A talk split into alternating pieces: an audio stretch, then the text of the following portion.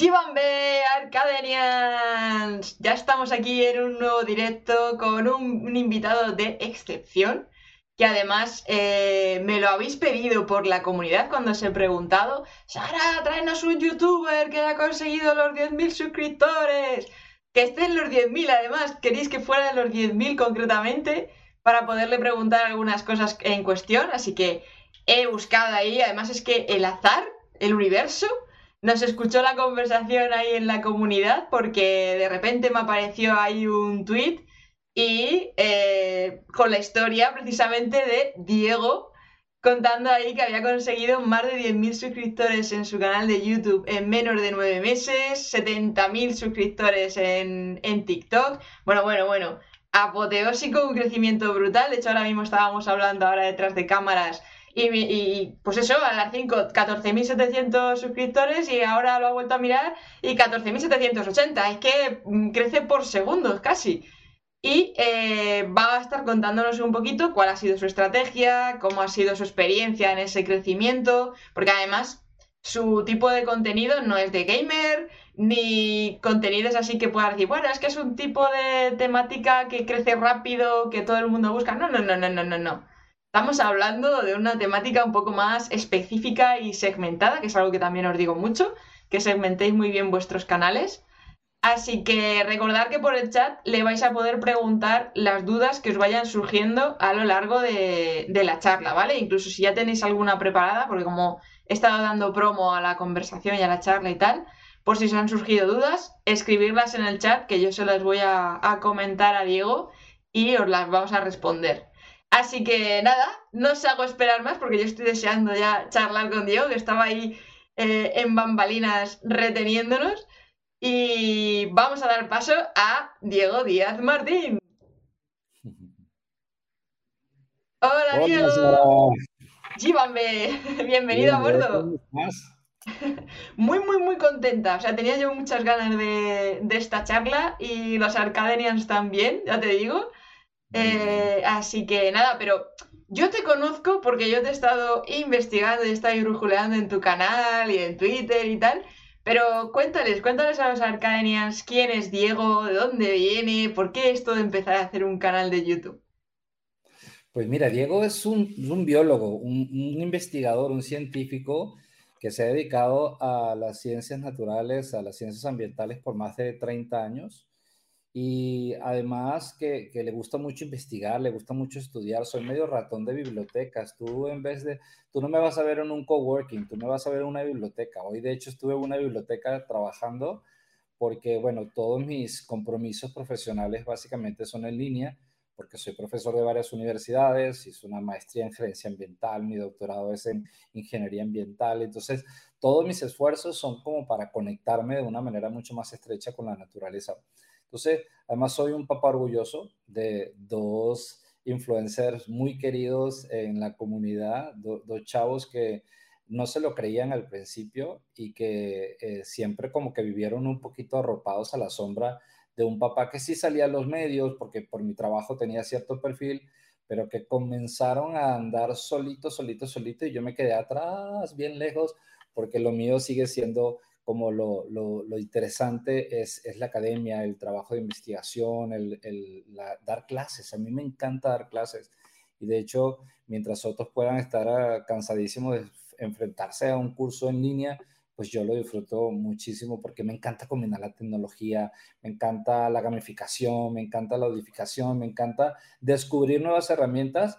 Y así fue que llegué a las redes sociales ya hace bastante tiempo y que confieso sin ningún tipo de estrategia. ¿eh? Yo llegué a las redes sociales con ganas de hacer visible lo, lo, que veo, lo que descubro, lo que me gusta, lo que me apasiona, porque además en un momento de mi vida, te confieso, Sara, y todos, que fue algo así como una especie de, me cansé de tener que echarle el mismo cuento a varios, ¿no? Entonces yo decía, ¿cómo le resumo la historia a mis amigos que me preguntan, oye, estuviste en Islandia, ¿cómo te fue? Ah, me fue padrísimo. Ay, ¿qué viste? Entonces yo empecé como a decir, ¿por qué no resumo estas experiencias en unos videos que, que digan en un minuto? Porque todo el mundo me, dice, pero ¿por qué no haces videos más largos? Porque además monetizas con videos más largos y todo lo demás. Y decía, sí, pero es que yo no estoy en casa rascándome la barriga, ¿no? Yo estoy, yo doy clases, yo tengo una organización internacional que se llama Vitalis, que es una ONG ambientalista está en varios países, incluyendo en España. Eh, y eh, resulta ser que, pues, ese es mi verdadero trabajo. Las redes sociales son mi hobby. Este, sí, en mi organización sí, sí tenemos redes sociales muy activas, tenemos este, además millennials, que fueron los que, mis hijos, los que me ayudaron a construir ese fenómeno en las redes, pero fue así, fue así como llegué y si me, permites definirme, yo diría que una persona que comparte lo que le impresiona, es lo que, donde yo veo ese efecto wow, ahí me vas a ver a mí compartiéndolo en las redes sociales. Qué importante es ese efecto wow, ¿eh? Que además me lo decías tras de cámaras que tienes una razón de por qué es ese efecto wow, ¿no? Cuéntasela, cuéntasela. Pues mira, este, muchas cosas. Realmente me han pasado muchas cosas con, con, con el tema del efecto wow, pero eh, yo, yo, tengo que ver algo que me impresione para compartirlo. Eh, y esto es importante decirlo porque sí me ha buscado gente por publicidad, sí me, sí me han compartido algunas cosas diciéndome, oye, nos gustaría, y, y, yo tengo que verlo, y cuando lo veo, y, y, si no me da ese efecto wow, yo, yo les digo, oye, ¿cómo les puedo apoyar diferente? Porque sí me gusta ayudar, sí me gusta eh, por mi target y por el público que, que me acompaña. Este, sí me gusta como compartir ciertas cosas, pero hay otras que no. Entonces, ese efecto wow va directamente proporcional a lo que me impresiona. Y si me impresiona, te lo voy a contar. Porque eso es lo más interesante de todas esas historias. Y porque además yo leo mucho, eh, sabes que cuando salíamos con, con, mis hijos estaban pequeños, Sara, este, yo siempre y con mis amigos odiaban salir conmigo porque cuando íbamos a los senderos de interpretación de la naturaleza, yo me paraba en cuánta, cuánta florecita, cuánto grillo, cuánto arbolito había a tomarle foto o hacerle un video.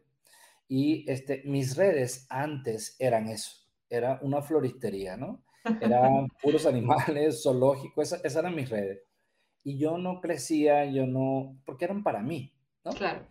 Y un día descubrí que la red social es para que interactúes con la gente. Y no, es una colección de fotos que tú guardas en algún lugar que la puedes tener en tu casa sin necesidad de publicarla en un sitio. Entonces, eh, siempre me decía mi familia, oye, pero, este, ¿por qué no le metes algo más? Y entonces yo le metía a la ciencia y mi hija siempre se burla porque mis tweets eran algo así como que, descubierta una ballena jorobada de la especie tal, no sé qué cosa, y, y, a mí me sonaba increíble, pero a mí nadie me ponía un like, nadie me... Entonces yo decía, como que no le estoy llegando a la gente, ¿no? Entonces, eh, cuando empecé a darme cuenta que ese mismo efecto guau que me afectaba, que influía en mí, también afectaba a otra gente, fue cuando dije, esto vale la pena compartirlo. Y fue ahí cuando entonces empecé a hacer videos diferentes, eh, videos inclusive a veces como con, con un anzuelo. Yo llamo videos con anzuelo porque son videos donde yo sé que voy a generar eh, que la gente empiece a, a, a conflictuarse, ¿no? Eh, ahí tengo una anécdota con, un, con el Arco de Triunfo de Bucarest, Ajá, sí. que, que, lo compartí y entonces le decía, le preguntaba a la gente, porque a mí me siguen muchos rumanos, ¿no? Mm. Este, yo tengo mi, mis estadísticas, tengo como 60 países y tengo algunos, este, tengo una comunidad rumanía importante, ¿no? Producto de unos videos que hice en una oportunidad donde yo critiqué la dictadura y una cantidad de cosas. Entonces, este, puse, dije que cuál, que mucha gente me ha dicho que este Arco del Triunfo es eh, el más, más bonito que el Arco de París. Imagínate tú. No dije, no dije el, este, ninguno de las puertas que tenemos en Madrid, porque esa es otra anécdota que luego te la cuento, donde mis amigos descubren un día que el que hablaba de las puertas de Madrid era yo, porque me mandaron un, dice, Diego, me llegó este video, ¿este es tuyo? ¿Este eres tú? Digo, sí, soy yo. ¿Y por qué no me habías dicho nada? Digo, porque todo estás publicando yo en mi vida, eso cosas que yo hago para divertirme. Pero ese tipo de cosas me divierten mucho y te confieso que no es para mí un trabajo, es algo que lo hago en mis tiempos de ocio, mis tiempos de descanso. Por ejemplo, hace un ratito, hoy es mi día de, libre de universidad, porque tengo clases todos los restos de los días, pero hoy me dediqué a trabajar para mi organización Y cuando ya estaba como aturdido de cosas, me ponía a hacer un TikTok o me ponía a hacer un video y la verdad me relaja mucho. Y yo creo que cuando haces algo que te gusta, sale todo más fácil y mejor, ¿no?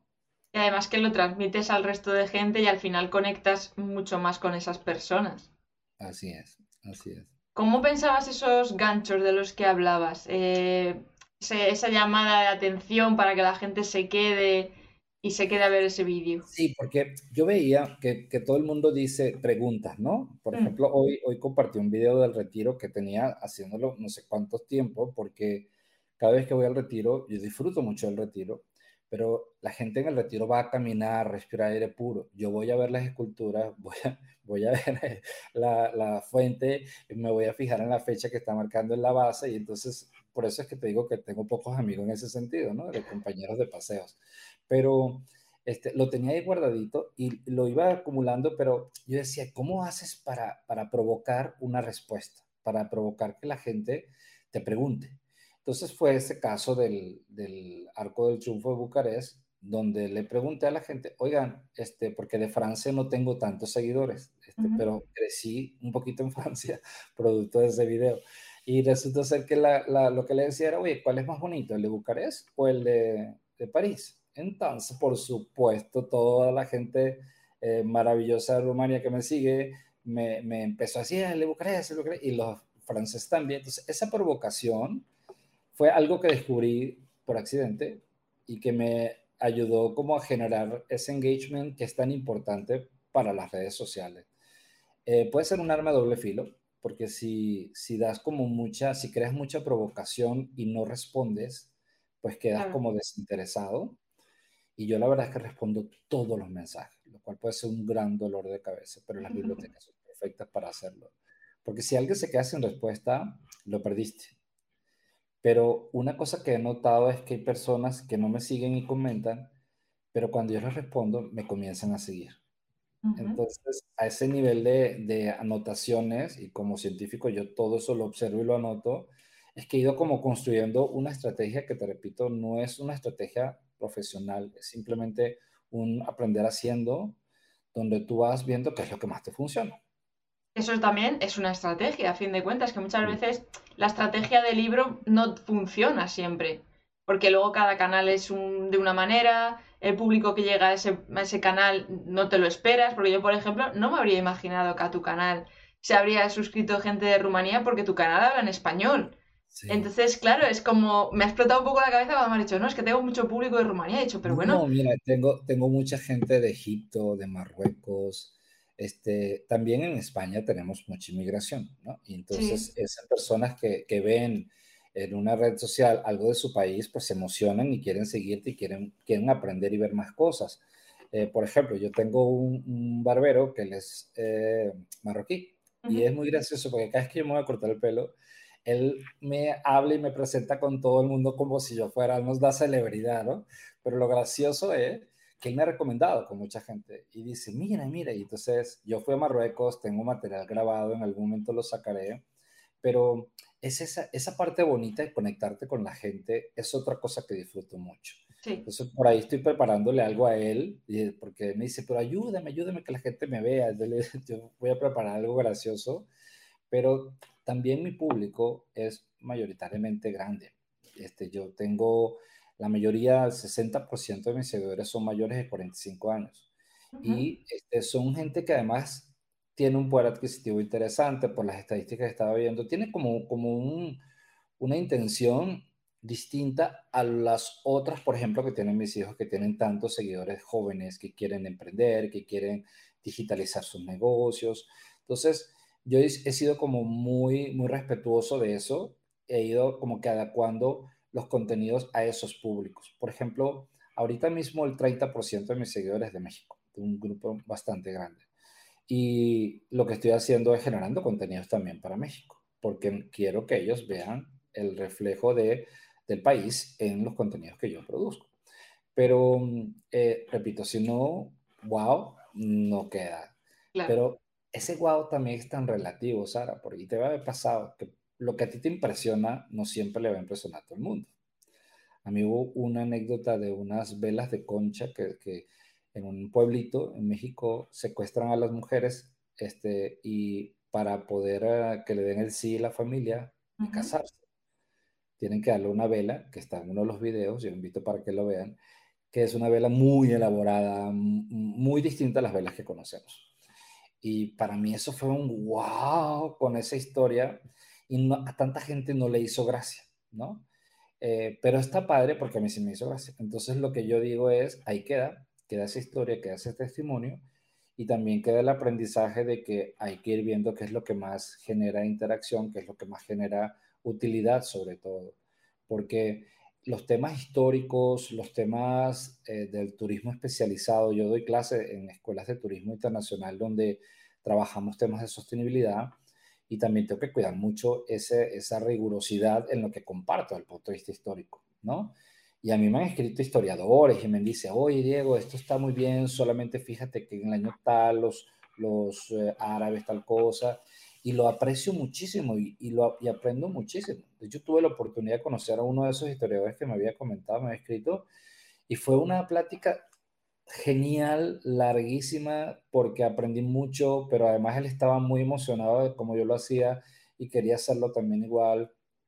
Y yo creo que esa es la parte detrás de las redes sociales, más allá del producto, que en lo personal a mí me gusta más. Sí, la parte de... Yo también lo he notado mucho, porque yo he empezado poco con la... hace poquito con la marca personal y la verdad es que el feedback, el trato con la gente, esas relaciones que se forman, eh, yo es lo que más me gusta y lo que más me anima a seguir haciendo, haciendo contenido, sobre todo porque es eso, dices, joder, tengo un cierto impacto en la gente con la que puedo ayudar, que sí que hay un cierto feedback de que te preguntan, de que dicen, oye, pues mira, tu vídeo tal me ayudó en este sentido. Entonces, es que muchas veces se olvida la gente al hacer los contenidos de, oye, que es que esto es una red social, socializa, lo que tú decías, ¿no? Provoca un poco el comentario, si te comentan, responde. Porque los comentarios son muy importantes para crecer en YouTube. Claro, eso es. Y, también implica un gran trabajo. Eh, al principio yo, yo me explayaba muchísimo en, responder. Gracias por tu comentario y por tomarte el tiempo en responder. Esa era mi primera respuesta, ¿no? Y ahora son, oye, gracias, qué lindo, este, eh, y busco la manera de que de verdad esté personalizado para cada una de las personas. Y, y, tengo una maña, siendo profesor, que cuando veo errores ortográficos, tú me ves respondiendo lo que me preguntaron, escrito bien para que lo vean. O, o, de repente este, aporta, hoy me preguntó alguien acá de España, me decía, oye, ¿y ese árbol tiene tanino? Se ve que es de bióloga. Y entonces le busqué la investigación y le dije sí, y le puse el enlace para que lo investigara. Eso me gusta mucho pero, pero sí hay que administrarlo bien, porque puede llegar a ser un, un arma de doble filo el que se te vaya un comentario. Hasta los malos los, los respondo, ¿eh? Claro, sí, sí, sí. Con una estrategia tan graciosa como leído. sí, leído, este, para que ya se den por enterado. Pero, pero me ha pasado en general cosas muy bonitas. Gente eh, que sí viene a provocar, pero que yo le argumento y contraargumento y y es buenísimo para el algoritmo que sigamos contraargumentando los dos, pero que al final me dicen, oye, gracias por tomarte el tiempo de responder, esto no lo hace nadie. Yo le digo, bueno, es que yo, tampoco, yo también soy muy competitivo, entonces no me gusta quedarme con, con una respuesta pendiente, pero sí, es una red social y hay que tratarla como tal. Luego también he observado que en tu canal, eh, voy a compartirlo por aquí para que la gente también lo pueda ver. Eh, a ver, que lo tengo por aquí. Sí has cambiado mucho de temática. Ahora mismo estás más centrado en tema de turismo, los viajes y demás, pero tu canal empezó realmente con tema también un poco de, emprendimientos y del medio ambiente. Eh, ¿Cómo, ¿Cómo, ha sido ese cambio, ese giro de, temática del canal? Mira, este, ha sido una evolución producto de lo que la gente quiere, apoya, necesita, ¿no? Porque yo sigo dando mis materias de emprendimiento, de hecho, Aprende con, con Wi-Fi o con Wi-Fi vamos a hacer los programas de emprendimiento, de hecho tengo varios libros publicados en varios temas. Ese es un tema que profesionalmente yo lo voy a seguir tocando. Y esos videos eh, normalmente van a estar apoyando ese tipo de actividades formativas. De hecho, yo tengo una plataforma de formación en línea que es una especie de academia donde, así como está Aprender con Wi-Fi, tenemos nosotros la de Vitalis, Y ahí se dictan cursos para toda Iberoamérica. Inclusive este, vamos a empezar a dictar cursos en inglés y en francés también. Wow. Pero aquí lo, lo, lo interesante es que esa evolución ha estado determinada por lo que a la gente le gusta. Porque los videos, por ejemplo, que hice de coaching, de mentoring y de esos temas, no tuvieron tanta receptividad como los últimos videos donde yo contaba el día a día de la experiencia de cualquier viaje. Por ejemplo, yo tuve un, un, video donde yo compartí que para mí fue un gran proceso de aprendizaje, el, el, todo el proceso para viajar con mi cachorrita, con mi perrito, que es un Jan Chihuahua. Y a mí se me hizo muy útil compartírselo a la gente para que la gente supiera todo lo que hay que prever antes de viajar con un perrito. Porque es típico que te lanzas del aeropuerto y ni siquiera habías comprado el boleto, y ni siquiera sabes si va a poder viajar contigo.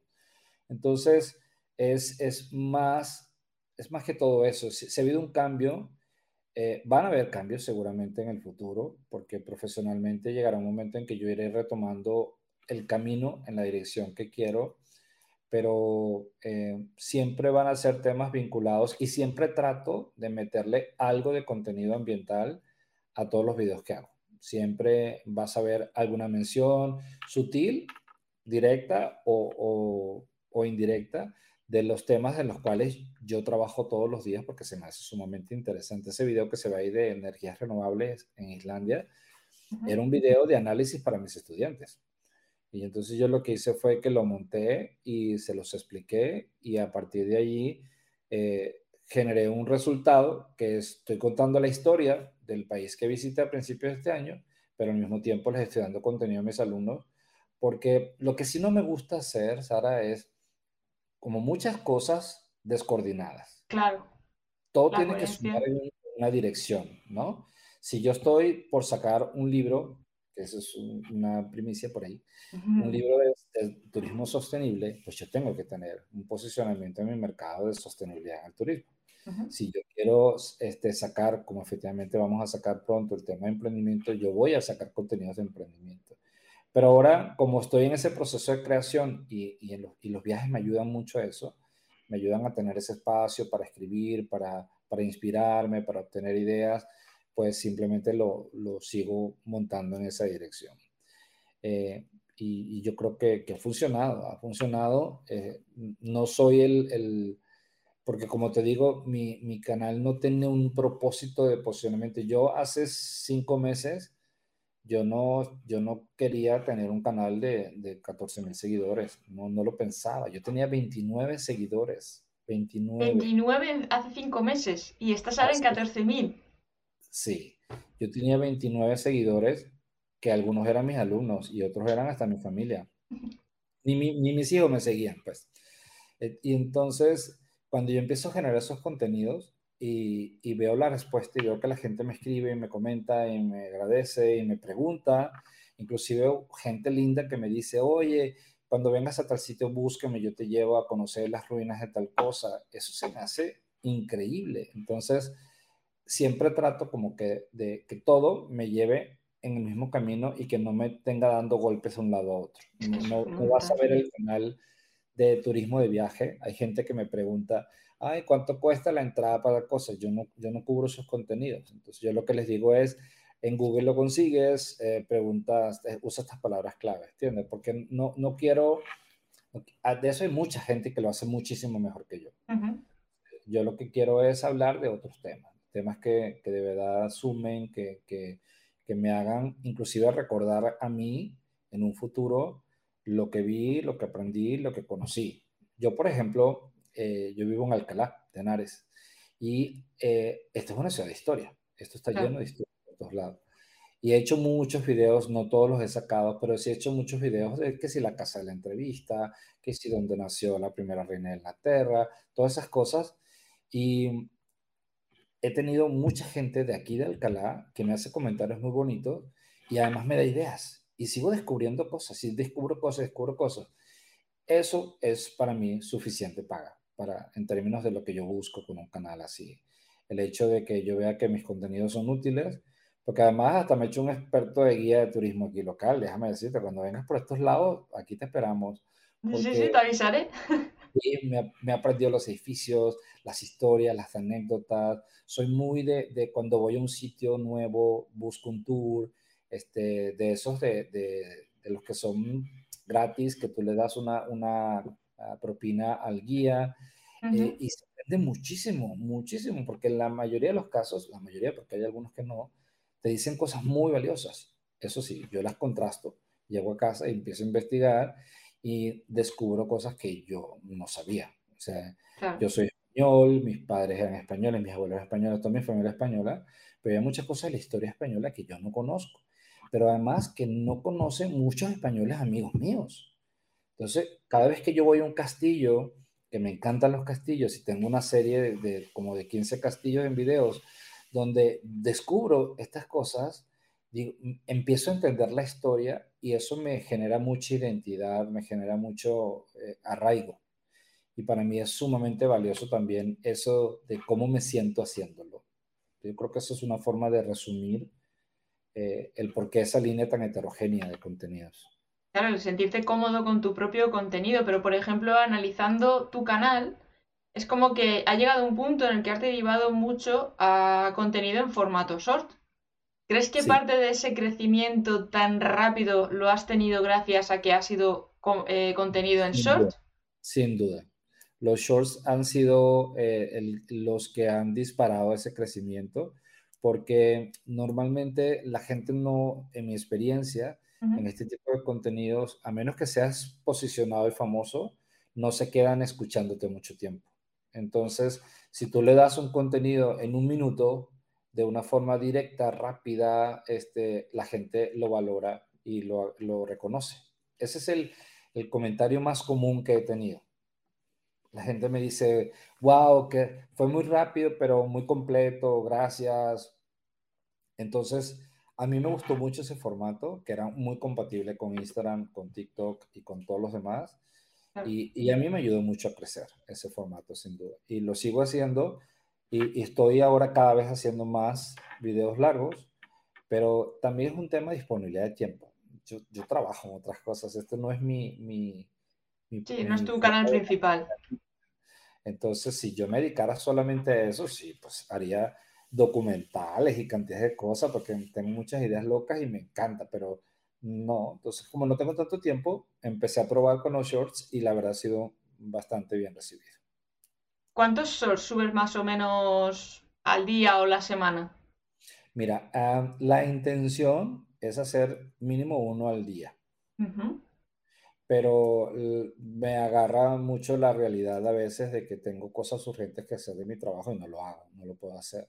De eso no me quita el sueño.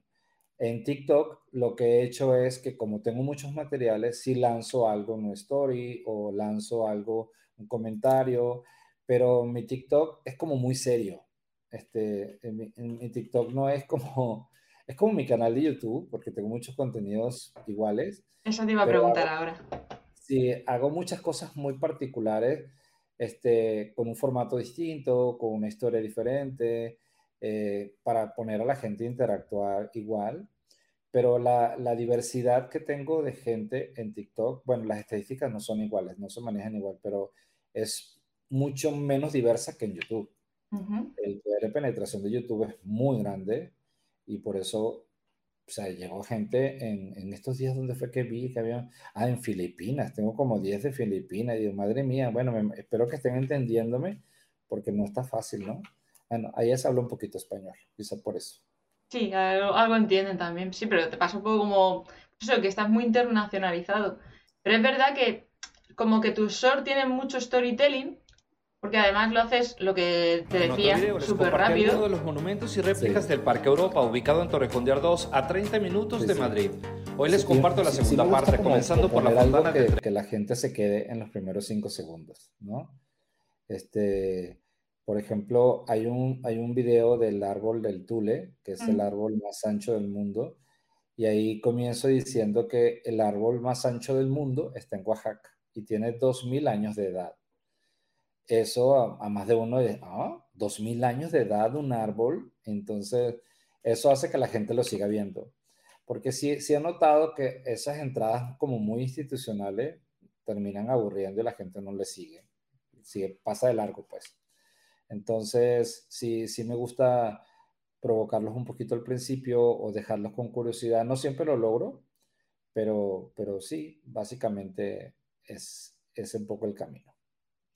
¿Cuánto tiempo te lleva editar estos vídeos o los planificas cuando vas a algún sitio o directamente grabas los brutos y luego ya tranquilamente en casa verás a ver cómo los sincronizas? Mira, depende. Hay, hay videos cuando hago viajes cortitos, sí me preproduzco un poco porque leo mucho de lo que, a dónde vamos a ir y yo sé lo que voy a buscar. Pero como me gusta mucho ese efecto wow, también me dejo llevar por las caminatas que hago. Por ejemplo, ahí cubrí un, spotlight que hubo en Bucarest que no lo esperaba, lo vi por accidente y, ha, gustado mucho, eh, sobre todo en TikTok, la gente lo, lo, comentaba porque es un espectáculo que se hace una vez al año en Bucarest y da la casualidad que estaba ahí. Entonces yo aproveché de, de contarlo, pero tuve que leer mucho, tuve que entenderlo, de qué se trataba, porque al principio no entendía. De hecho, me di cuenta que me perdí de cosas por no haber leído todo, porque, bueno, mucha información en rumano era difícil, pero eh, depende, depende. Algunos los puedo producir bien, otros no tanto. Entonces sí me lleno mucho de imágenes y luego las les doy como forma, ¿no? Aquí me preguntan en casa cómo hago para, para poner esos diálogos. A veces construyo en base a las imágenes que tengo, porque se me han dañado imágenes, porque he tenido tomas que no me gustan.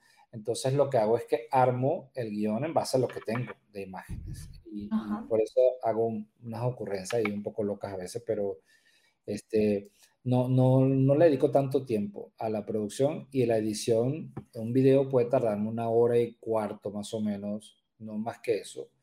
Eh, y no debería ser más que eso porque pues no tengo tiempo. Los videos largos sí, el video de, del retiro, pues no te puedo contar cuántas veces subía y bajaba y volvía, porque, porque como no me siento a editar, sino que es cuando tengo tiempo libre. Claro. Ahí empiezo yo a poner eso. Apenas lo subí hace nada, pero estuve, tengo imágenes de hace muchísimo tiempo que había grabado, que había guardado y, y que además quería hacerlo diferente porque vi muchos videos del retiro como muy parecidos, ¿no? El típico... Eso es ah, importante. Otra cosa que me han criticado mucho es que yo no salgo tanto en cámara, ¿no? que, porque yo no salgo tanto en cámara, y le digo, bueno, porque lo que es guau no soy yo, lo que es guau es lo que estoy compartiendo. Entonces, yo siempre hago una entrada y una salida, y lo que estoy haciendo ahora, como en este video del retiro, es entrar varias veces y contar algo interesante de ese lugar donde estoy. Entonces, eh, cuento cosas como, por ejemplo, de la elefanta que trajeron desde Filipinas y que la llevaron a Cádiz y que de ahí le hicieron caminar hasta Madrid, este, para que estuviera en el parque. Ese tipo de cosas son las que se me hacen como más sexys para la gente y no lo de siempre, o que uno de los reyes cuando iba a pescar echaban 200 peces en el lago para que el rey efectivamente se fuera contento y que si pescó, ese tipo de cosas se me hacen más divertidas que, que lo de siempre. Es que eso es, eso es importante, porque al fin de cuentas, yo qué sé, la gente que empieza a lo mejor a plantearse un canal de YouTube de videoblog, de viajes, de experiencias y tal, pueden tirar por una línea de estructura muy similar a Luisito Comunica, de yo salgo en pantalla todo el rato y te voy contando cosas y tal. Y claro, llega un punto en que tú te haces tan conocido y la gente empieza a empatizar tanto contigo que al final también te reclaman a ti que salgas delante de cámara, aunque tú has intentado romper un poco ese, esa estructura. Es cierto, y, te, y te, te sienten tan cercano que, que te dicen cosas. Hubo, uno que, por ejemplo, en, en, en, Egipto, cuando estábamos en la pirámide de Giza, alguien que me dijo, oiga, estoy aquí, me puso en la, en la, ya yo me había venido de Egipto, este, aquí estoy, estoy en tal sitio, este, te invito a una cerveza. espérate, un momentito, yo no estoy allá. Este, oye, ¿por qué no me respondes? Me volví a poner en el TikTok y decía, pero cálmate, o sea, y por supuesto tienes que eh, dosificar un poquito el tema, porque, porque sí, la gente puede llegar a sentirte muy, muy cercano y, y eso me pasó en el pasado cuando hice radio, hice televisión, donde la gente termina creyendo de que eres parte de la familia eh, y, hace cosas como que a los comediantes les piden un chiste, ¿no? Tengo un funerario y le dicen, oye, cuéntanos un chiste, ¿no? Entonces, ese tipo de cosas sucede, pero yo digo, gracias a Dios, tengo un grupo todavía pequeño, todavía manejable, eh, un grupo que agradezco todos los días porque son, en la inmensa mayoría de los comentarios, son gente muy linda, gente que, que, a veces debate, pero cuando hay respeto en el debate yo me engancho perfecto y respondo y cuando no, pongo leído, ¿no? O gracias por su comentario. Pero en general son gente de mucho, mm, que se toma el tiempo de ver el video, de comentarlo, eso hay que agradecerlo.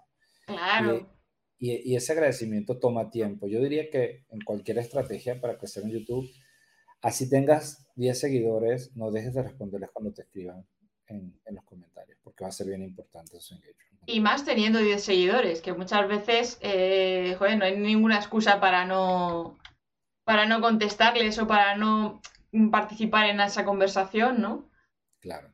O sea, otra cosa bonita, y lo descubrí cuando vi las estadísticas, porque me escribía mucha gente que me decía, este, ay, contigo viajo, y eso lo puedes leer, cualquier persona lo puede leer en los comentarios de los que hago, eh, contigo puedo viajar, gracias por permitirme, porque yo siempre cierro los videos como que viajemos juntos de una forma diferente, ¿no? Exacto. Eh, y, y, después lo entendí, cuando vi las estadísticas y vi que, que tengo, eh, los anoté por aquí para, porque lo iba a trabajar más tarde, que el 16% de mis seguidores en YouTube son mayores de 65 años. Yo decía, wow, o sea, qué interesante, inclusive para cierto tipo de clientes, saber que yo estoy llegando a, eso, a esos públicos que son mis coterráneos, porque aquí donde tú me ves yo tengo 61 años, ¿eh? Y por ahí comentabas, decía algo que no importa la edad, y siempre mi hija, cuando me ha entrevistado y hemos conversado, es que la, la edad es un tema básicamente mental. Total. un, un, niñito me dijo una vez, digo un niñito porque este, no, no tenía foto, no tenía nada, por el comentario, por los errores ortográficos, digo que era un niñito, pero decía, este, ¿qué hace ese viejo haciendo videos, no? Váyase al ancianato, decía algo así, ¿no? Entonces, yo lo que le puse fue, este, hasta los ancianatos hay gente valiosa, gente linda que merece su respeto. Y ojalá, eh, cuando veas la próxima vez que veas a tu mamá o a tu abuela, la abraces y le digas que le quieres a ese nivel de comentarios es que yo creo que podemos llegar para, para no caer en, en la mediocridad de, de, que, porque si hay gente ociosa, ¿eh? Y que eso es importante para la gente que sigue, saber que, que no siempre van a ser rosas lo que te van a escribir, pero tú siempre tu mejor versión a la hora de responderle. Tú siempre con la mejor actitud, para que hablen de cualquier cosa y mientras hablen eso es bueno, pero que nunca vayan a decir que fuiste un grosero o que fuiste esto, un prepotente o lo que fuera, porque el mundo da muchas vueltas, ¿entiendes? Y, y así puede ser que, que te consiga gente muy veloz, porque también te vas a conseguir gente que no lo es tanto y que solamente está, yo por ejemplo tengo ahí una, una gente muy graciosa que me, siempre me está piropeando, ¿no? Y yo le sigo el juego, ay, sí, gracias, qué lindo, y dice qué cosa, pero yo creo que hay que saber filtrar y hay que engancharse con lo que no es valioso para la sensación que quieres lograr para ti. Si tú quieres lograr la sensación de tener muchos seguidores, ok, padrísimo. Este, yo no era eso lo que buscaba. Yo buscaba compartir lo que a mí me gusta, lo que a mí me hace feliz. Que además eso significa que haga feliz a otras personas, padrísimo. Y por eso le he seguido. Y por eso le seguiré, porque tengo muchas cositas por ahí que vienen. Mm, espero que divertidas. Pero tú ahora mismo, eh, tal como tienes el canal, tú podrías estar tranquilamente viviendo de crear mmm, productos como lo que decías de la formación, el libro y demás, y dejar el tema de las formaciones en la universidad y tal, porque tú pues ya has creado una comunidad. Ese es el camino, ese va a ser el camino, pero cuando te dedicas 30 años a las universidades, yo ahorita doy clase en tres universidades mexicanas y en una polaca. Cuando te dedicas a ese camino, es un camino que también disfrutas y vives, ¿no? Yo, por ejemplo, a mis estudiantes de, de la NAWAC en Cancún, en México, que son de turismo internacional, que tengo estudiantes en muchas partes del mundo, yo les pongo a analizar parte de los videos que yo hago. Por ejemplo, cuando hablamos de Dark Tourism, que es el turismo negro, yo les pongo el video del cementerio y, le, y entonces les pido que puedan poner sobre la mesa las emociones que sintieron el video. Entonces, estoy logrando eh, algo con lo que a mí, que a mí me impresionó mucho, un cementerio polaco, eh, estoy logrando un ejercicio de las materias. Entonces, creo que sí va a haber una migración en algún momento, porque tampoco voy a estar trabajando toda la vida ahí, eh, pero sí estoy aprovechando para escribir mis libros, para eh, disfrutar mis videos y para, como dije fuera de, de, la transmisión, contarle a mis amigos la misma historia y no tener que repetirles el mismo cuento, que es un fastidio, porque vas a algún sitio y todos quieren que les cuente, vean el video. Como lo que me pasó con la puerta Alcalá, que fue súper divertido. Me mandaron el video diciéndome, este eres tú. Claro, pero todo esto que nos estás contando me lleva a la conclusión de que tú no usas ni posicionamiento SEO, ni tema de estrategia de visibilidad, ni nada por el estilo. O sea, subes lo que a ti te gusta, le pones un título que piensas que más o menos pueda concordar y lo disparas y ya está. Y lo que tenga que ser es. Así es, así es. A veces sí, sí me dejo inspirar por, por las tendencias se está hablando de un tema y lo, me apoyo en eso, me monto, pero siendo honestos, no, no lo estoy haciendo con, ese, con esa intención que seguramente me va a arrojar mejores resultados. Pero como te digo, ha sido todo un crecimiento tan rápido, tan inesperado, eh, a veces bromeo y también digo a tan inmerecido, porque yo, yo agradezco mucho que la gente haya sido tan bonita conmigo, pero no, yo nunca empecé haciendo esto con el fin de, de que mucha gente me conociera en las redes sociales, no. El, otro día estuvimos en una reunión y, con amigos y entonces alguien me, me vio, me comentó y me preguntó y yo sentí como pena porque también en el fondo soy medio tímido, ¿no? Este, no suele pasar. Muchas, muchas cosas internacionales y todas estas cosas, pero que alguien se te acerque y te diga, oye, tú eres Diego eh, de TikTok, o sea, suena como que, ay, cálmate, yo solo tengo 78 mil seguidores, no tengo tantos, si me comparo con, con los de un millón, dos millones pero sí, sí le llegas a mucha gente y no te das cuenta y por eso uno tiene que ser tan cuidadoso y tan responsable con lo que hace y con lo que dice. me estaba metiendo además aquí ahora en, en TikTok, en tu TikTok, para que nos cuentes también, porque tú has, analizado de dónde te procede ese tráfico a tu canal, si ha sido todo orgánico, si ha tenido algo que ver TikTok, si ha sido solamente por los short y TikTok por otro lado, si el hecho de que a lo mejor estés duplicando contenido de short en TikTok y cosas de estas te ha afectado de alguna manera o te ha, o te ha repercutido positivamente, porque muchas veces eh, es como que la sensación de que te descubren por TikTok, pero si ven que has subido lo mismo, pues al final no te siguen en YouTube, que es normal también, porque dicen, si en mi plataforma es TikTok, ¿para qué me voy a ir a seguirte a YouTube? Pero es que TikTok lo tiene muy bien movido. Qué buena pregunta, porque son comunidades distintas. A mí los que me siguen en YouTube no son nada parecido a los que me siguen en TikTok en rango de edades, en zonas geográficas. Eh, son diferentes. Y, todavía en Instagram no he llegado a hacer ese análisis con ese nivel de detalle, pero para mí eso fue muy revelador ver que son distintos. Yo creo que eh, lo que ha funcionado, TikTok es muy especial, es, es muy diferente a todo lo que conocemos. TikTok no tiene sus épocas, sus picos, y yo estoy convencido de que ellos tienen un botoncito que un día dice, ay, vamos a fregar a Diego. Entonces lo apretan el botoncito y nadie me ve, ni mis seguidores me ven, ¿no?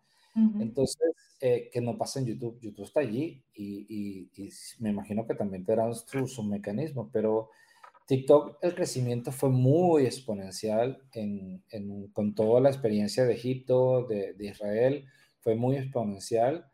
Luego ha sido un crecimiento muy lento, muy despacito y la verdad es que yo TikTok entré, fue por la presión, porque todo el mundo me decía, ¿y por qué no estás en TikTok? Yo le digo, porque no me gusta, porque lo que yo veía era lo que en algún momento dado vi, TikTok pensó que me gustaba y era lo que siempre me ponía. Claro. Pero ya hoy en día TikTok a mí me pone canciones, me pone cosas de las que me gustan.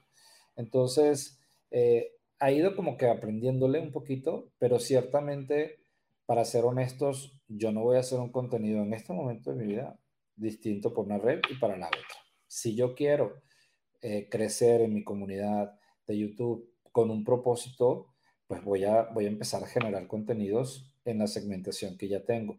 Pero TikTok, eh, me ha llegado gente eh, para invitarme a hacer cosas y tal, y no, no, es muy, no es lo que yo quiero realmente. En TikTok estoy presente porque es una red muy dinámica, creo que la estoy subutilizando mucho porque tiene efectos, tiene cosas increíbles para hacerlo, pero sí creo que estoy como con un poquitito fuera del, del age range del, del, grupo, porque estoy fuera de la edad de lo que tengo ahí, porque ahí sí tengo mucha gente joven, ahí sí tengo una comunidad que es mucho más joven que la que tengo en YouTube. Sí, porque el público realmente, aunque nos metamos todos a hacer contenido en TikTok, al final los consumidores de TikTok realmente son gente muy joven. Sí, entonces lo que estoy haciendo ahí es cosas como la que hice del, del eh, Arco del Triunfo de París y de Bucarest, que los provoco o pongo algo como puse en estos días de, de un río que fui aquí cerca, donde hay unos árboles que los están todos rayados, escriben unas cosas y les pregunto, este, qué nivel de sociedad tenés, entonces la gente responde, y porque sé que es un público distinto, pero de resto la misma base de contenidos eh, de YouTube las pongo allí. A veces pongo unos más largos, a veces pongo unos más cortos, pero eh, digamos que ahorita el enfoque principal va a ser YouTube por ahora.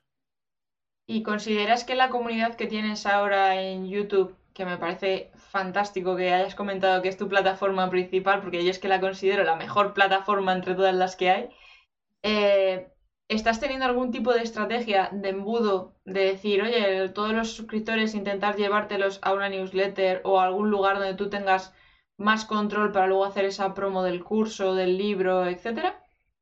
Sí, de hecho, parte de lo que estoy trabajando ahorita con, con Carla, con Wifi y con Diego Efectivo es eso, es es ir viendo cuáles son esos temas eh, que van a ser de interés y eso va, va a ocurrir en un momento no muy lejano. Por ahora la estrategia es simplemente crecer en seguidores. Shorts es una vía muy buena.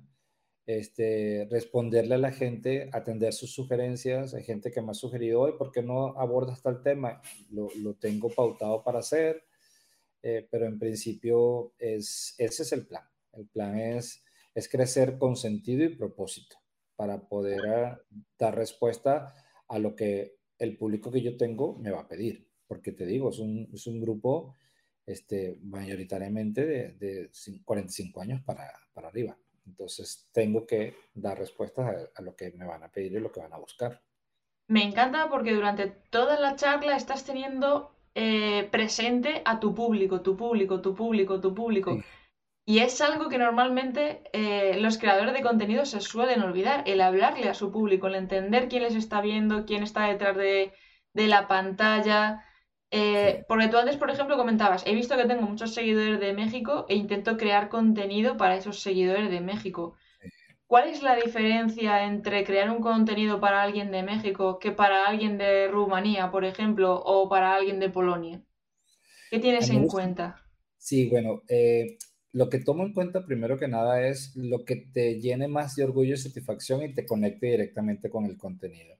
¿Y qué es lo que a la gente le conecta más con los contenidos? Lo que les es propio, cercano, como por ejemplo el Ángel de la Independencia en México. De hecho, eh, yo saqué un, un, short del Ángel de la Independencia, tengo todo grabado para hacer un video más largo y tuvo casi 300 y pico mil visualizaciones, porque la gente, para la gente de México, el, ángel de la independencia es importante, como, lo es para todos los latinoamericanos. Pero yo creo que lo, el secreto ha estado en buscar elementos que sean importantes y significativos en lo bueno y en lo no tanto. Porque como decía lo de Rumanía, el tema de la dictadura, de Ceausescu y todo este tema es muy sensible y tiene sus, sus polos. Pero esos polos es una maravillosa oportunidad para ponerlos a pelear en mi cuenta y que me generen mayor visibilidad en la red. Entonces, a veces planteo cosas así con ese propósito. A veces no, a veces lo hago bien ingenuamente, pero normalmente no me gusta hablar de las cosas feas que veo. Yo puedo estar en una ciudad y veo algo que no me gusta y lo pienso. Por ejemplo, yo hice un video de, del metro de la Ciudad de México que tiene problemas el metro, pero no lo saqué el video porque justo cuando lo iba a sacar hubo un problema en el metro en México y entonces yo no quería este, hablar de un metro lindo y bien mantenido cuando el metro se había caído el día siguiente. Entonces iba a quedar como fuera de contexto totalmente. Entonces lo que hago es que los voy guardando y espero el momento oportuno para, para compartirlo.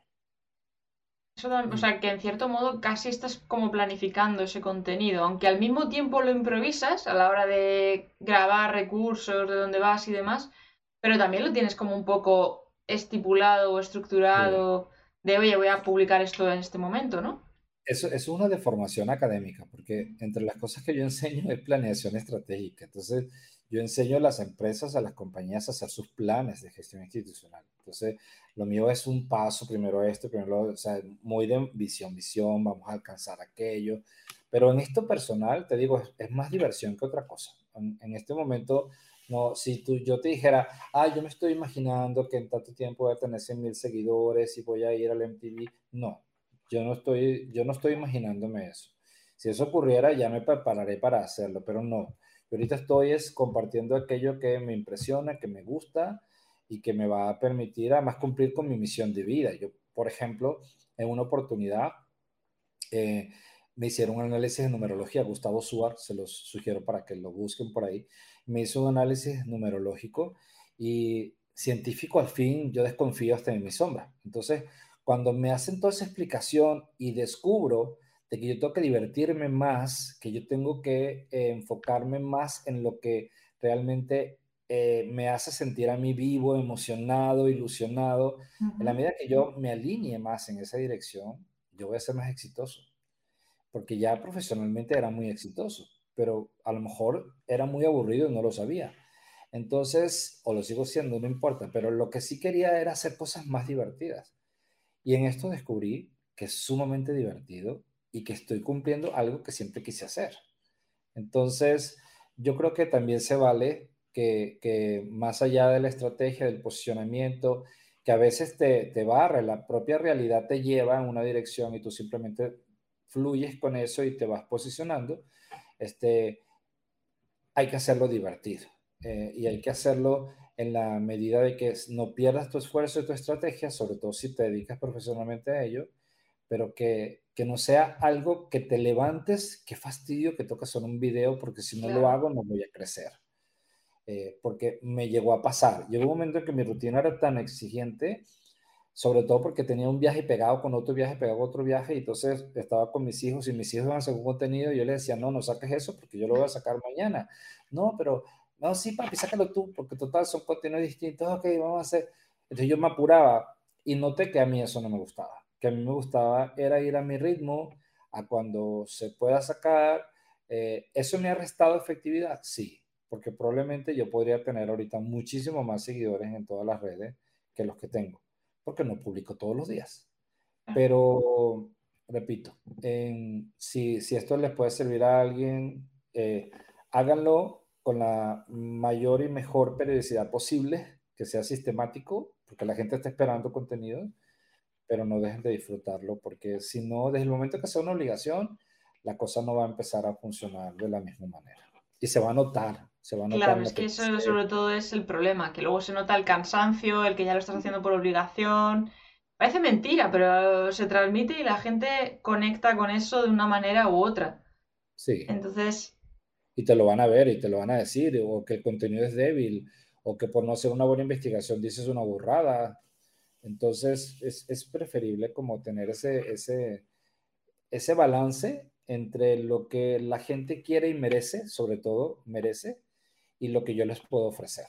Entonces, por eso cuando hice los análisis fue que me di cuenta, a ah, este público, yo también voy midiendo, ¿no? ¿Qué es lo que la gente responde más? No todo se lo dejo a la plataforma, que sé que TikTok es bastante complicada, pero yo también voy midiendo y en base a lo que yo voy viendo que me responden, es lo que yo en esa plataforma voy a trabajar más.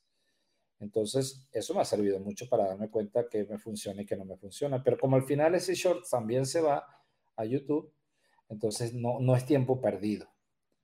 Pero sí es importante tener una buena batería de contenidos y, todos los que quieran comenzar a hacer esto, mi sugerencia es, busquen en qué, en qué son buenos, en dónde sienten que lo que pueden aportar va a generar valor. Y cuando hablamos de valor es que alguien voltea a verlos, a escucharles y les preste atención, que les sea útil. Y en eso, que todos lo tenemos, porque típico de que, no, pero es que yo, ¿yo de qué voy a hablar? Si yo lo único que sé hacer son postres Y, ya, ¿sabes hacer postres? Empieza a hablar de postres. No, pero es que yo lo único que he hecho en mi vida es trabajar en casa. Y bueno, tantas cosas que puedes contar de lo que en casa se debe hacer y se puede hacer. O sea, eso lo veo en mis alumnos de emprendimiento. Siempre les digo, siempre hay algo que te va a marcar a ti la diferencia. Tienes que buscarlo. Pero también muchas veces es el cómo lo contamos cada uno.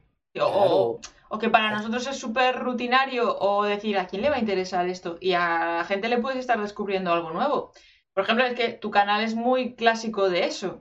La gente que vive en Madrid, el, el retiro se lo tiene más que visto tropecientas veces. Pero la gente que no ha pisado Madrid le estás descubriendo el retiro. Sí. Entonces, claro, el, hecho de, quitarnos esa venda y decir, es que para mí esto es súper mm, evidente o súper sencillo, pero para otro no, o simplemente la forma de comunicarlo, porque eso también ha pasado muchas veces, de, que estás buscando una solución a un problema y por más que te ves canales de YouTube no terminar de dar con la solución, llega un canal y dices, ah, que era por aquí, pero por la forma que tiene de explicarlo, de, de contarlo y tal, conectas más con unos que con otros. Exactamente. Y, también sabes que hay, hay, un tema de sabotaje, eh, de autosabotaje muy grande, ¿no? Cuando yo empecé, yo, como te decía, hubo un momento en mi vida donde yo hacía radio, donde tuve algunas intervenciones en televisión por mi trabajo y yo tenía como mi autoestima muy, muy fuerte en ese sentido.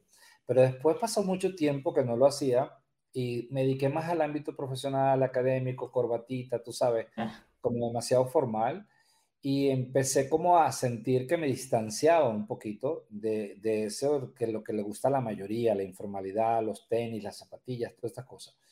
Y resulta ser que después me di cuenta que en ese ejercicio y en, y en esa evolución tú puedes ir creando tu propio estilo porque siempre te van a criticar, siempre va a haber que te va a criticar, pero siempre va a haber alguien que te va a felicitar y te va a reconocer, empezando por ti. Si tú te lo crees, reconócetelo. No es dejar las expectativas un poquito al margen. Te digo, cuando yo tenía 29 y empecé con esto, mi meta no era, voy a llegar a 10.000 suscriptores. Claro. No, mi meta era, ay, voy a llegar a 100. Esa era mi meta, llegar a 100. Y un día, que me acuerdo clarísimo, me acosté y al día siguiente tenía 1000. Yo digo, wow. Yo dije, ¿qué fue? ¿Qué hice? Y típico de que sientes que me, me, hackearon la cuenta, publicaron algo horrible y todo el mundo, tú sabes, ¿no? Un bot que me ha metido aquí seguidores falsos. Pero ¿sabes cuándo cambió eso? Cuando hice eso de numerología, y empecé a darme cuenta de que todo comienza y termina conmigo y mi decisión de pasármela bien y, y de ser mi mejor versión y de divertirme y de, sí, me van a criticar, pero, eh, no tengo manera de controlar lo que piensen de mí. Tengo manera de controlar lo que yo voy a pensar de mí y lo que yo quiero transmitir a los demás.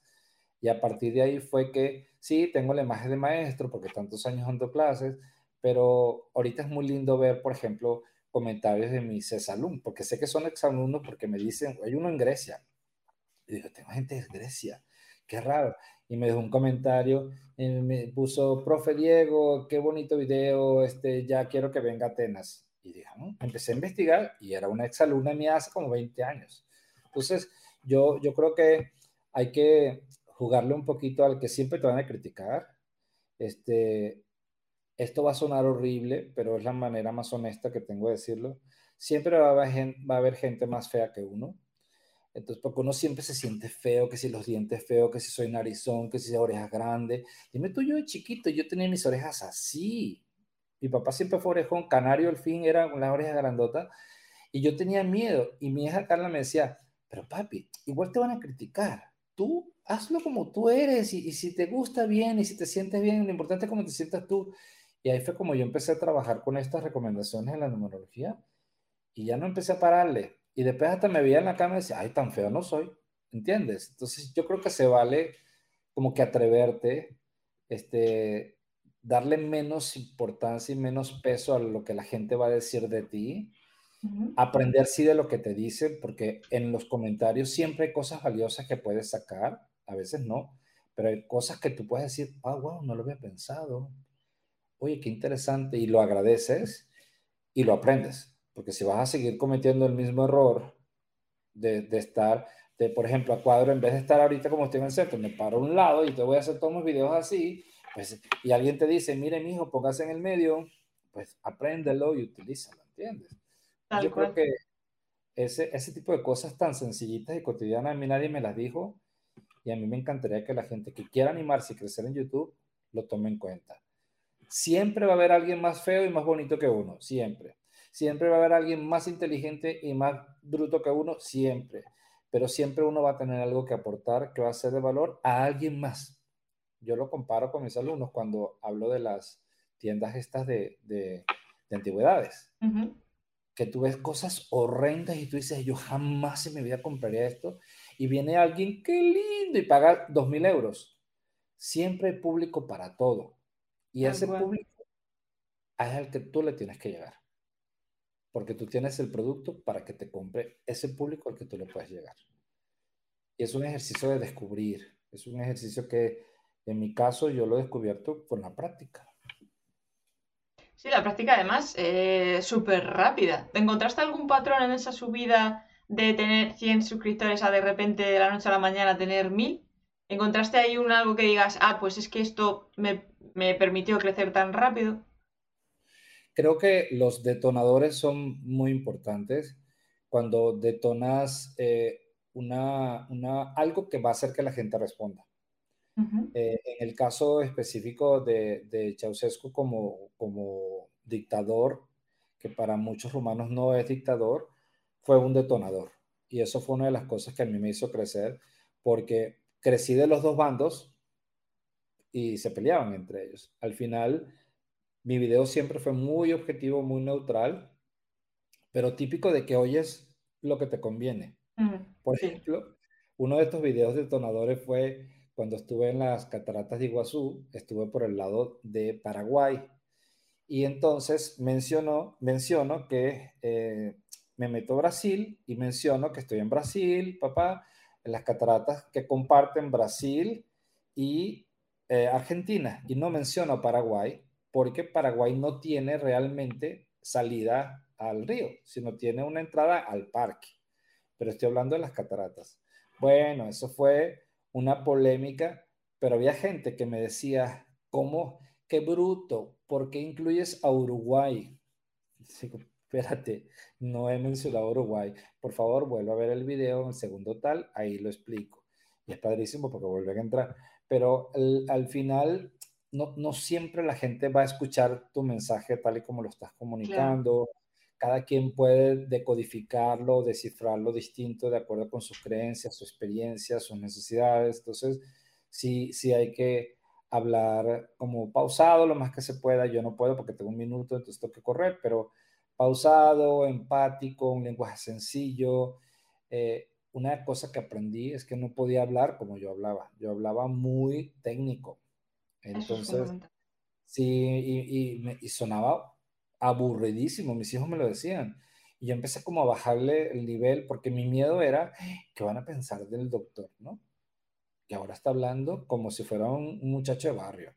No, yo no estoy hablando ni como un muchacho de barrio, ni como un doctor, estoy hablando como un ser humano que comparte lo que vio y le gustó. Entonces, este tipo de cosas siempre van a criticar. Hay que oírlas, usarlas y desechar lo que no sirve ya. Totalmente, además. Porque en ese caso, por ejemplo, que dices que el vídeo que más te ha traído luego suscriptores ha sido ese sobre el tema de las diferencias entre Rumanía y tal.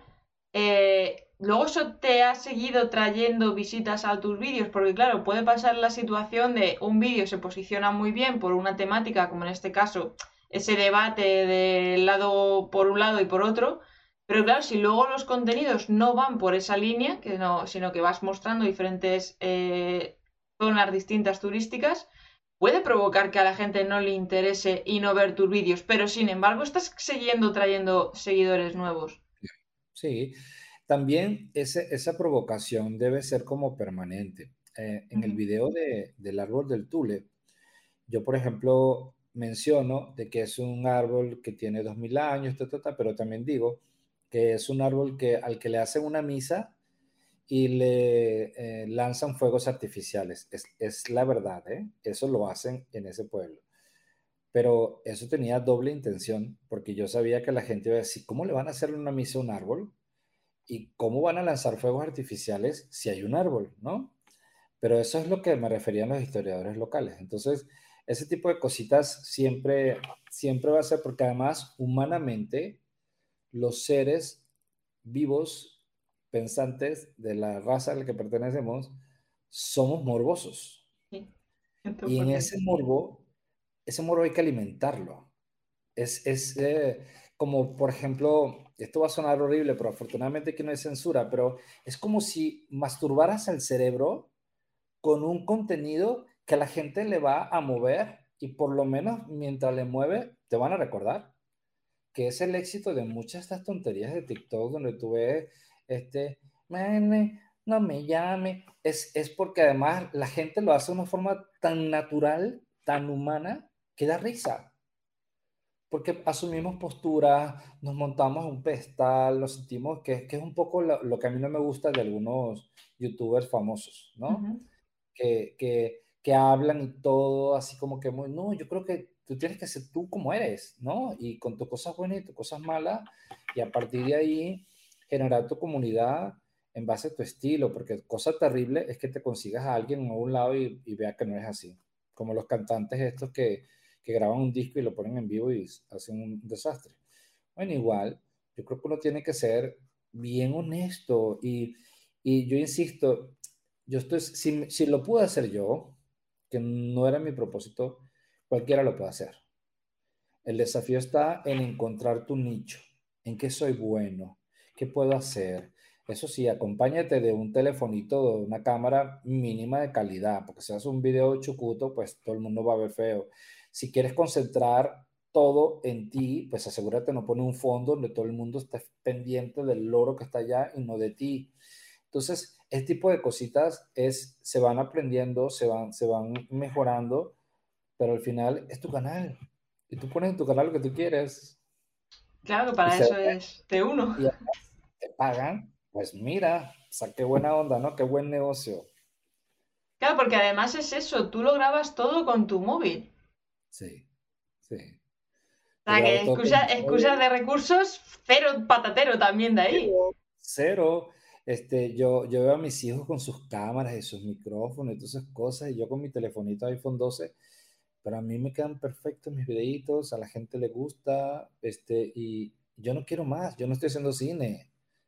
Este, lo más avanzado que he comprado son unas balitas, porque sí me gusta mucho el, el, show de que me monto en un árbol o que estoy en el agua y eso sí me encanta. Entonces, me gusta hacerlo con mi microfonito y que la gente vea que estoy, porque sabes que me gusta mucho, que la gente saboree, sienta la temperatura donde estoy, huela el lugar donde estoy y de alguna manera esté ahí conmigo.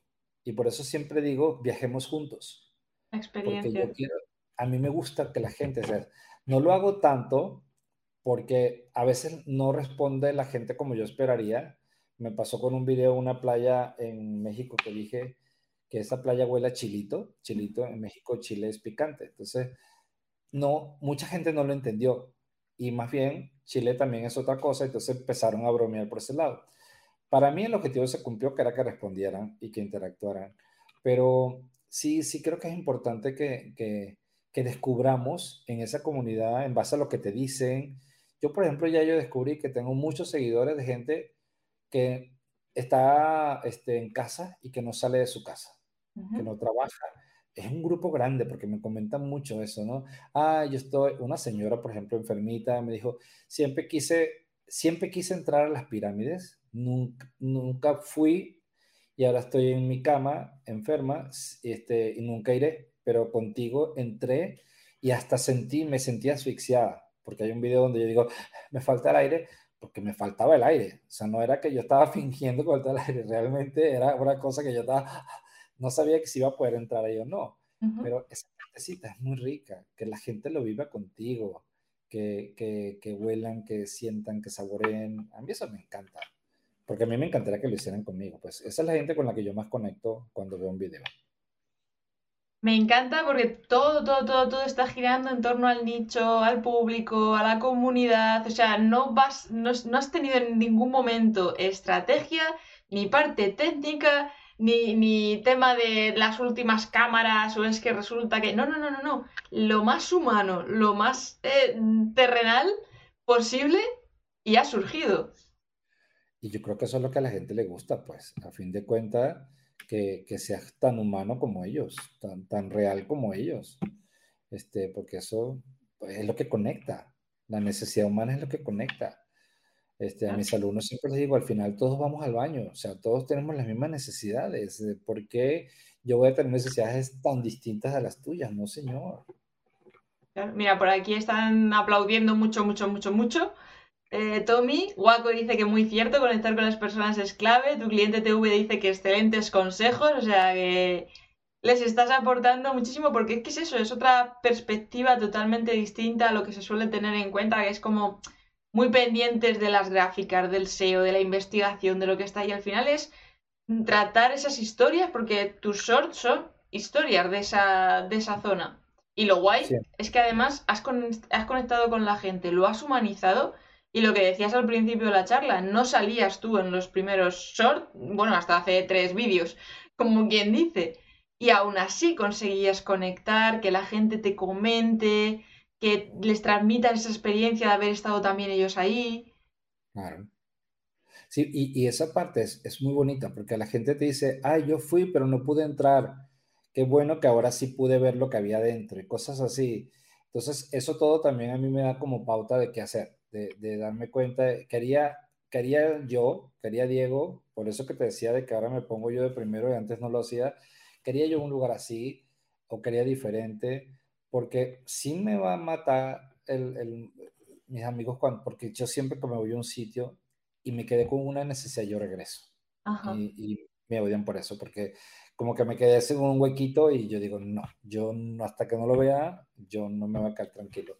Pero mira, los viajes van a continuar, la lista va a continuar, este, sí va a haber una migración en algunos temas eh, que no sé cómo lo voy a gestionar todavía porque no tengo una estrategia para eso, pero no quiero abandonar a esa gente que, que me sigue tan bonito, de que ha estado conmigo todo ese tiempo y lo que voy a hacer es como seguir viajando con toda esa gente sin dejar los temas que a mí me interesa compartir desde el punto de vista de mis contenidos profesionales. Entonces, ahí estoy pensándolo eh, para ver cómo, cómo migramos en esa dirección. Y bueno, y esa gente tan bonita que comentó, eh, de verdad anímense, háganle, hagan lo necesario para arrancarlo, eh, no esperen a mañana, comiencen reservando en todas las redes sociales su nombre para que se asegure que tengan el mismo nombre, porque típico de que te llama lucecita en uno, el otro lucecita amarilla, en el otro luz apagada, y entonces cuando le vas a decir a la gente cuáles son tus redes, ay, mira, en, YouTube estoy como, no, pónganse todos de acuerdo, pero también láncense. El primero les va a salir fatal, el segundo a lo mejor peor, pero el tercero ya van a empezar a sentirse más cómodos con la cámara, ya van a empezar a sentirse eh, más tranquilos y va a haber alguien que les va a decir, wow, qué bien lo hiciste, qué útil lo que me compartiste y a partir de ahí comienzas a dar un paso más firme hasta generar tu, tu, comunidad, tu grupo, para influir positivamente en la sociedad, porque eso es otra cosa. Yo creo que necesitamos influirle mejor a, a la gente eh, con un lenguaje menos soez, con un lenguaje más constructivo, con, con una forma de, de, generar que esa es la verdadera comunidad a la que a mí me, me gustaría ayudar a crecer, ¿no? Uh tantos influencers haciendo tantas tonterías que yo digo, Dios mío, o sea, Menos mal que mis hijos ya están grandes y creciditos, pero a mí me encantaría ver más gente y esa sería como la última cosita que podría compartirles que puede ser útil. Sean siempre su mejor versión para que lo que creen en su comunidad sea un reflejo de ustedes mismos en cierta forma y les ayude a que en la suma de todas esas acciones la comunidad y el país y el mundo entero sea mejor. Porque para cosas mediocres hay tantas ya, podemos hacer, repito, cosas sencillísimas que alguien va a necesitar. Además es que es eso, vivimos en una época que es que tenemos esto a nuestro alcance y que pues podemos aportar nuestro granito de arena, conectar con la gente. Porque tú consideras que ahora es un buen momento, porque hay muchas veces que la gente tiene como ese miedo de arrancar su canal de YouTube por el hecho de, bueno, es que hay muchos canales, ya hay muchos creadores, ¿Crees que aún así es un buen momento para arrancar un canal de YouTube? Bueno, tú lo has conseguido en cinco meses, pero bajo tu experiencia. Mira, es, este, el mejor momento es cuando tú te sientas listo para arrancar. Este, porque a veces tenemos una gran presión eh, que la gente dice, eh, típico, ¿no? Cuando tenía uno el BlackBerry, entonces, ¿tú no tienes BlackBerry? ¿Tú no tienes PIN? O sea, yo lo digo porque cuando yo no tenía BlackBerry, yo tuve que comprar un BlackBerry porque todos mis amigos tenían PIN y yo no tenía, ¿no? Yo creo que aquí, primero, resérvenlo porque en algún momento dado les puede ser útil. Si al final no lo van a usar, no importa, pero ya lo reservaron y nadie se los va a quitar. Segundo, comiencen a generar contenidos poquito a poquito. Comiencen con cosas de ustedes. Si no les gusta, manténganlo oculto, manténganlo en privado, que solamente ustedes lo vean. Y ya luego comienzan a abrirse un poquito más. Eh, mi sugerencia de los shorts es una forma de que, el, porque además YouTube está apostando mucho a los shorts y a partir del próximo año va a empezar a monetizar mejor los shorts. Entonces, eso va a hacer que ustedes puedan crecer mucho más rápido, pero solamente, porfa, asegúrense de ver hacia adentro qué es aquello distinto que tienen para compartir y que pueda serle útil a alguien, porque siempre hay algo. De repente hay alguien que sabe mecánica, hay alguien que sabe de electricidad, hay alguien que sabe de postres, la que te dije. Entonces, búsquense adentro y no me vengan con que es que yo no soy nada, yo no sé nada. No, siempre hay algo que nos marca la diferencia y a veces si no sabemos, nosotros mismos pregúntenle a la gente que le conoce qué sería lo útil que esa persona podría compartir, porque siempre hay algo, siempre hay algo. Cierto, que siempre he visto desde fuera es mucho más sencillo que hacer la introspección propia. Sí, este, por, los, por los eh, límites que nos trazamos y el sabotaje. Porque sí, sí tenemos la tía o la amiga que, que siempre, ay, tú no sirves para eso, vas a hacer mm. YouTube, si tú no sirves para eso, tú hablas horrible, ¿no? Eso, esa gente no la inviten al canal. Pero, y si se los dicen, tratan de entender con empatía qué es lo que les está diciendo, qué es lo que realmente hay. Porque, por ejemplo, si puede haber algo que te sea útil. Entonces, el discurso, hay algo que te puede ser útil. Es que tú no pronuncias las S a mí me lo dicen mucho. Este, y mira que yo cuando hacía radio tenía que pronunciar hasta la H muda, la tenía que pronunciar. Y, pero se aprende, se aprende. Y yo agradecía las críticas para corregirlas. Pero también está el libre albedrío que te permite decir esto lo voy a usar y esto no. quédate con lo que te sirva, porque además te va a servir para todo lo demás te va a servir para ser una mejor persona, para comunicarte mejor, para trabajar mejor, para ser un mejor líder, para ser un mejor padre, una mejor madre. Te va a servir para muchas cosas porque la cámara te da mucha seguridad. Y, el poder compartirlo te va a ir dando herramientas para que tú cada vez seas tu mejor versión, cada vez mejor, cada vez mejor. Lo corroboro, lo corroboro porque lo he vivido en carnes propias también eso. claro, Mira. Eh, pero siempre va a haber gente que te va a criticar y repito, escúchalos, pero no te quedes con todo lo que te digan, solo aquello que te sea útil. Hacer el filtro. Mira, por aquí te pregunta tu cliente TV eh, que si la gente que se suscribe a tu canal vía short realmente aportan luego en tiempo de reproducción, si los shorts están aportando en horas de reproducción y demás. Oye, sí, mira, este mes, por ejemplo, lo tengo notado por aquí, solamente este mes en shorts hubo 656.651 eh, reproducciones. Solamente en eso con un porcentaje de casi 90% de, de, permanencia. Sí, se aportan, se aportan mucho. Eh, pero te digo, eso lo descubrí yo porque me a ver las estadísticas, pero yo ni pendiente con eso. Yo lo que quiero es que entiendan que el show es una vía para crecer. Solo háganlo con sentido y con causa. O sea, como las mises, pues. No por la paz mundial, pero sí háganlo por el propósito que ustedes quieran. Si ustedes quieren hablar de, de, helados, porque ese es otro tema, las estrategias han cambiado mucho, de cómo se vende en Instagram, de cómo se vende en otras redes, eso ha cambiado mucho. Entonces ahí lo que sería interesante es que empiecen simplemente para crear su comunidad, que, que repito, puede ser chiquito, puede ser grande. A mí me sorprendió el boom, yo no lo esperaba y en menos de, de cuatro meses pasé de 29 seguidores a, a lo que tenemos hoy que los cuido, que, que les agradezco, porque pues nada, eh, una persona que te sigue pues es una responsabilidad. Entonces no es que yo voy a empezar a, a publicar necedades si alguien me siguió por mis contenidos interesantes, yo voy a empezar a publicar, maybe, no me llamo. que está bien conocer lo que se cuece en el mundillo, pero que ah. tampoco hace falta subirse a todos los carros. Porque, no, porque si me siguieron fue por lo que vieron. Claro. Entonces, sí se, sí se me puede chispotear algo en el camino, que haga una cosa mal hecha, y, y, bueno, pero también se vale equivocarse, ¿no? O sea, te, te, agachas, te levantas y sigues caminando, pues, porque tampoco todo lo que hagas va a estar perfecto y no va a estar bien.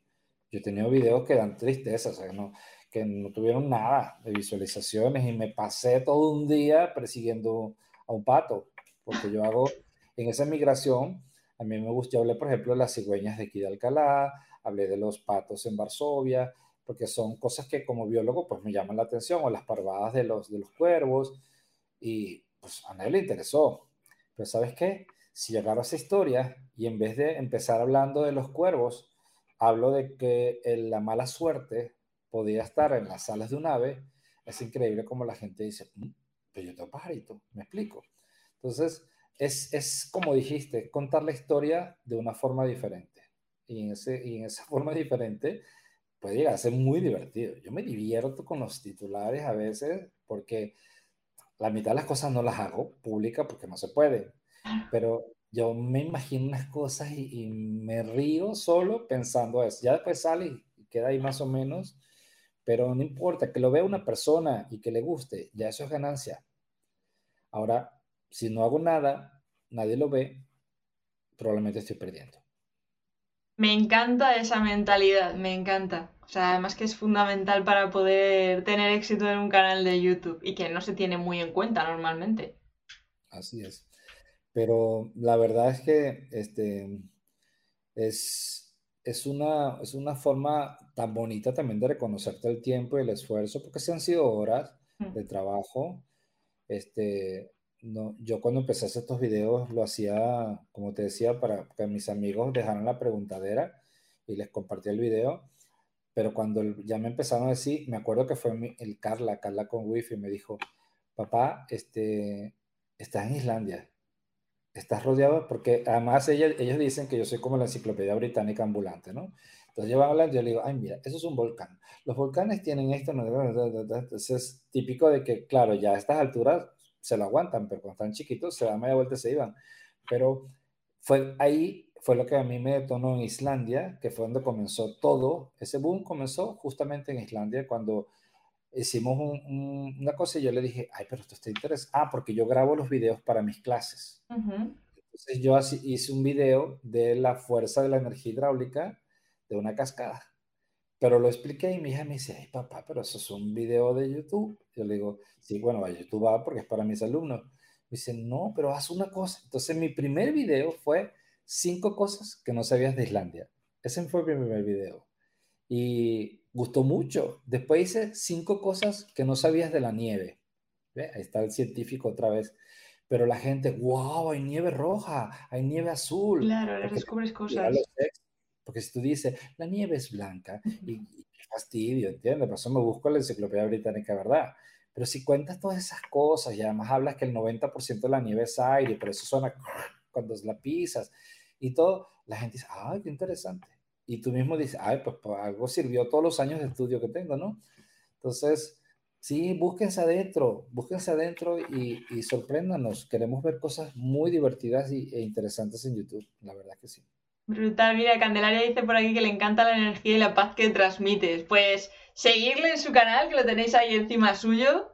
La habéis visto ya los que habéis entrado un poco tarde, ¿no? Pero hemos estado ahí visitando un poquito. En todas las redes sociales estoy igual, de Díaz Martín, de todas, Instagram, TikTok. No, mentira, en TikTok este... Sí, estás igual, de Díaz Martín 1. Pero bueno, sales igual. Sí, tuve, que agregarle un 1 porque ahí sí, no, ahí sí me lo ganaron. Pero por eso les digo, métase todas las redes, guarden su nombre y ahí lo tienen guardadito para cuando lo necesiten. Pues Diego, te voy a dejar que, que, que, me pongo aquí a hablar contigo y ya te he robado hora y media. y ya vamos a dos horas. Pues se nos pasó rapidísimo. Me alegro, me alegro. hemos puesto ahí la velocidad de la luz y hemos ido volando. Pero no, yo te agradezco mucho este espacio, Sara. La verdad es que eso de ayudar a la gente este, que a, fin de cuentas puede llegar a ser tu competencia, es algo muy honesto y muy bonito, ¿no? Entonces, el que tú estés compartiendo con generosidad tus ideas, tus consejos y trayendo gente que con poquito o con mucho puede traer algo que sea útil, está muy, muy bonito y yo te lo agradezco mucho también. Yo, por supuesto, también le voy a dar mucha visibilidad a esta entrevista para que la gente se lleve algo positivo y también te siga, como yo, yo te sigo también, por supuesto. Muchas gracias. Yo creo que también en mi canal oficial sí. Ahora te sigo con los otros, con los que hago pruebas. Ah, porque tú tienes varios. Tengo varios para hacer pruebas y testear y no cargarme el mío. Con uno ya no tengo vida, imagínate dos. bueno, Diego, estás más que invitado a volver por aquí. Ha sido un placer enorme, enorme. Mira, te mandan un abrazo desde Uruguay, que ha estado buenísimo. Sí, lindo. Tengo, de verdad que tengo una comunidad muy bonita. En Uruguay estuve varias veces y tengo varias cositas que voy a sacar de Uruguay prontito. Este, pero te digo, no me, no me alcanza el tiempo. Este, me encantaría clonarme y, y además decir exactamente cómo me gustan las cosas, pero el proceso de creación es tan divertido. Claro, es que es eso. Cosas, entonces, pero sí, de Uruguay tengo muchos contenidos de Argentina, de Chile. Pues ya sabéis, ¿eh? irle a echar un ojo al canal para ver todas las cositas que tiene ahí preparadas de Uruguay, de Chile, de México y de mucho más, porque con todo lo que te mueves. Así es, ahí vamos a seguirle. Pues nada, Diego, un placer, no te quiero robar más tiempo, me ha encantado, yo tenía muchas ganas de, esta charla contigo y la verdad es que todavía has superado mucho más mis expectativas. Ya te digo, me tiraría dos horas más, eh, porque es que además me gusta la perspectiva desde la que le enfocas, que es la parte humana y el público en sí. No es tanto ya tan técnico, tan algoritmo, tan eh, métricas y demás. Y me ha encantado el punto de vista que has dado. Me ha flipado. Así que te lo agradezco un montón por, por compartirnos tantísimo conocimiento con ese punto de vista tan original. Muchas gracias. Gracias también a ti. Gracias a todos los que nos siguieron. Y recuerden, de Díaz Martín en todas las redes sociales. En TikTok es de Díaz Martín 1. Y, me va a encantar leerles, escucharles y también seguirles. Así que díganme qué están produciendo, qué están haciendo, porque me encanta aprender. Y estar al loro de sus redes, que ya habéis oído que va a sacar cursos, libros, bueno, con razón no tiene tiempo. en... a seguir, mi página es de díazmartin.com, ahí este, estoy empezando a subir algunas cosas, ya tengo varios libros publicados, pero voy a publicar unos más nuevos que estoy haciendo entre viaje y viaje y entre clase y clase me siento a escribir. Hola. Yo tengo que coger ese hábito, porque yo también estoy ahí con la idea del libro, pero me cuesta sacar el hueco para sentarme a redactarlo. Sí, pero sabes que este, no se lo deja leer a nadie cuando lo empiezas a escribir. Y eso puede ser un programa un día. No se lo dejan leer a nadie porque te lo van a criticar. Tú escribe, escribe, escribe, escribe, escribe, escribe, escribe, y después tú mismo le das la forma y después se lo das a alguien porque es típico de que empiezas a escribir y alguien dice, ay, no me gusta, y ya la musa se fue para donde no te que ir. Quieres el foco. Así que búscalo, porque debes tener cosas muy interesantes que compartir, que es tu experiencia de vida y tu experiencia profesional, puesta en blanco y negro, sí. Eh, en un libro que va además a servir a tanta gente. Así que anímate. Que si en algo sirve que yo te anime, me escribe y dice, Diego, anímame. vale, tomo nota. Muchísimas, muchísimas gracias, Diego. Descansa un montón. Ya no te robo más tiempo porque es que hilo una cosa con la otra y no puede ser, no puede ser. Un eh, placer. Un placer enorme. Seguimos en contacto y hablando, ¿vale? Un beso. Chao.